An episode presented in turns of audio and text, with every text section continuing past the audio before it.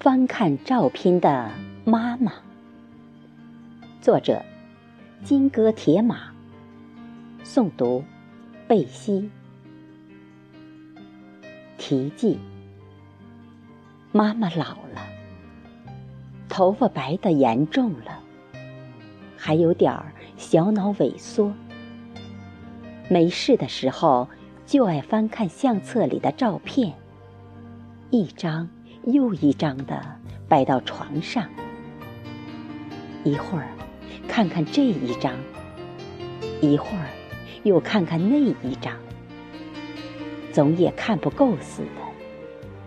我恰巧用手机抓拍下来了这一幕，妈。今年回到家里，就觉得您发间的霜雪似乎一下子就变了，长出了长腿，又串上了一个台阶。我多希望今年的春风能选择哈利波特来的那一夜，好掌握这样一种魔法，让时间倒流。就像童话里讲的那一切，我仰坐在沙发之上，默默凝视您脸上的岁月，千言万语在心中翻滚，记忆重放，往事如同电影一样重叠。您在床上。